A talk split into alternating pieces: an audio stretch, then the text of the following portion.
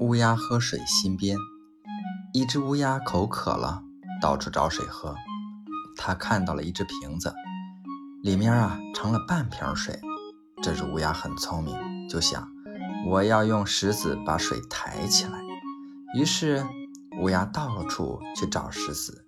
它发现了一个好地方，盛满了石子，是一条小河边儿于是。乌鸦，就把小河边的石子一块一块的衔到了瓶子里，终于喝到了瓶子里的水。